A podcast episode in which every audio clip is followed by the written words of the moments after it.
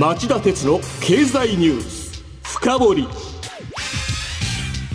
皆さんこんにちは。番組アンカー経済ジャーナリストの町田鉄です。今日も新型コロナ対策をして放送します。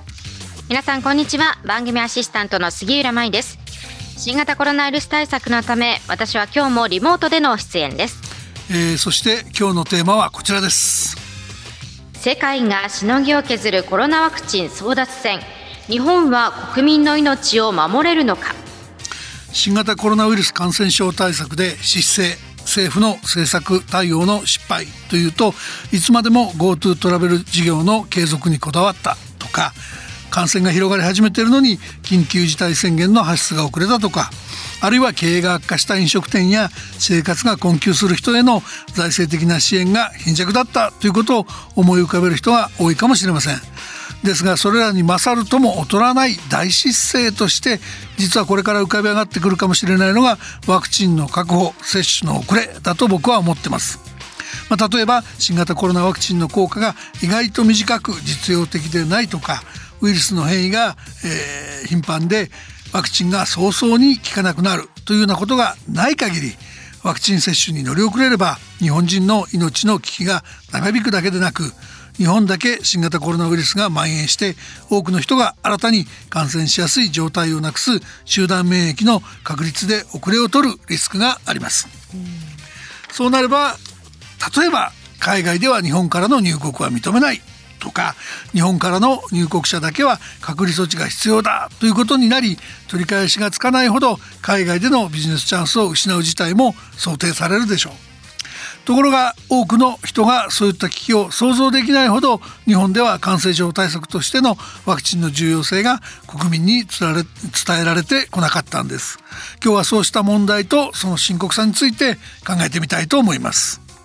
今日も聞き逃せない話になりそうですね。それでは CM の後町田さんにじっくり深掘ってもらいましょう。町田鉄の経済ニュース。深掘長引く低金利、資産運用にお悩みの皆様、ファンドラップをご存知ですか？ファンドラップは分散投資による安定的な運用と管理を専門家に任せる人気の資産運用サービスです。大和証券では人気の大和ファンドラップに加え、付加価値の高い大和ファンドラッププレミアムや、インターネットで手軽な大和ファンドラップオンラインを取り揃え、お客様に最適な資産運用をご提供いたします。ファンドラップは大和証券。詳しくは大和ファンドラップで検索。またはお近くの大和証券まで。大和ファンドラップ、大和ファンドラッププレミアム、大和ファンドラップオンラインによる取引は、価格の変動等による損失を生じる恐れがあります。お申し込みにあたっては、契約締結前交付書面をよくお読みください。大和証券株式会社、金融商品取引業者、関東財務局長金賞第108号。今日の深掘り。えー、今日はまずそもそもワクチンって何なの？そしてどういうふうに誕生したの？というところから始めましょう、はい、その歴史は2000年以上前の中国やインドで行われていた天然痘の予防策人痘接種まで遡ると言われています人痘接種っていうのは天然痘患者のかさぶたをすりつぶして健康な人の皮膚に傷をつけてすり込むなどの方法で健康な人に意図的に感染させて体内に抗体を作り免疫を獲得させるという荒っぽいものでした。で近代に入り1796年にイギリスの医師エドワード・ジェンナーが天然痘対策に革命をもたらしました。毒が弱まった牛痘のウイルス株を摂取することで天然痘を予防できることを示したんです。まあ、牛痘っていうのは当時は主に牛から人へ感染していた軽度の感染症です。はい、でジェンダーの発明は天然痘にとどまらずインフルエンザはしかポリオ狂犬病破傷風腸チフス黄熱病子宮頸がんなどさまざまな感染症の蔓延を防ぐ今日のワクチン接種普及につながりました。で一人一人が病気にかかってからさまざまな治療をするよりもワクチンで蔓延を防ぐ方が社会的コストも安上がりっていうのは日本以外の多くの国で半ば常識となっています。うん、でも新型コロナ騒動が大きくなるまでワクチンがまあそういうものだという話を聞くのは日本ではあまりなかった気がします。まあそういう啓蒙すらしなかったっていうのが日本のワクチン行政の問題の一つですよね。日本は1970年代から80年代にかけて天然痘ワクチンを接種した後の脳炎などワクチンをめぐるさまざまな副反応、まあ、いわゆる副作用の保障を政府が十分に行わなかったため各地で集団訴訟が相次ぎました。あらかじめ予防接種1本につきいくらというふうに副反応が出た場合に備えて基金を積んでおき迅速に十分な保障をするというような仕組みの整備を怠ったことが元凶です。しかも、えー、政府は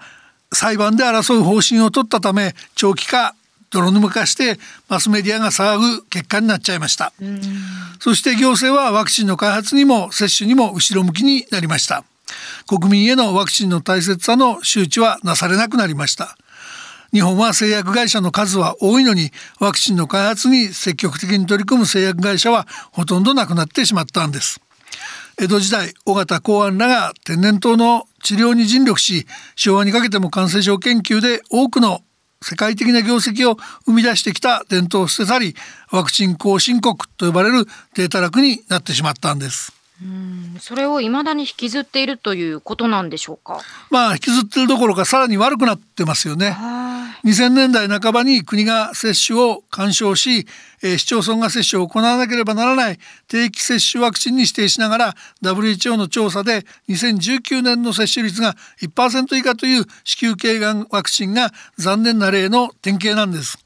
ワクチンの定期接種で集団予防しなきゃいけないのに副反応をめぐる集団訴訟をきっかけに積極的な接種推奨を一時的に控えるとわけのわかんないこういう位置づけにしちゃって接種率の低下を放置してきたものなんです。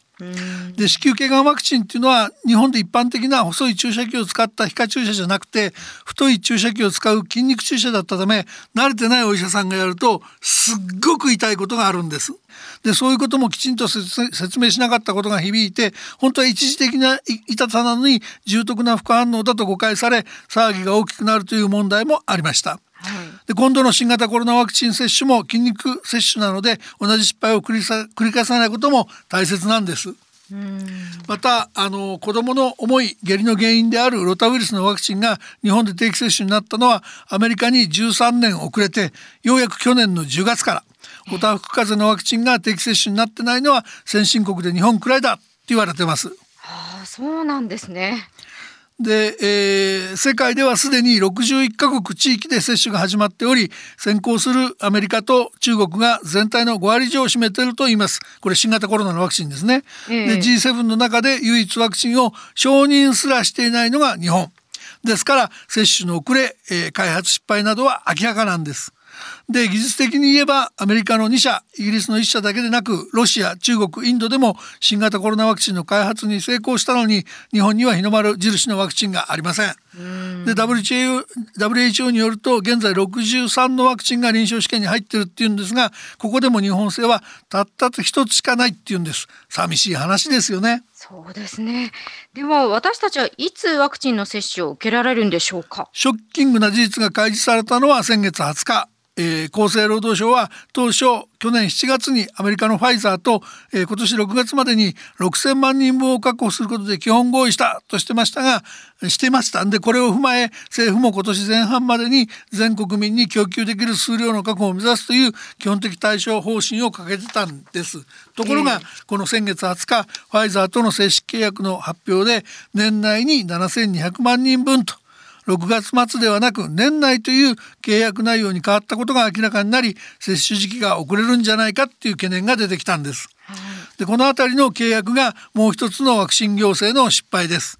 まあ、必ずしもワクチン後進国の悲哀とばかり言えませんがしかし、えー、ずさんな厚労省任せにして製薬メーカー各社との、えー、契約のモニターを怠った菅政権の手抜かりが否定できないかもしれません。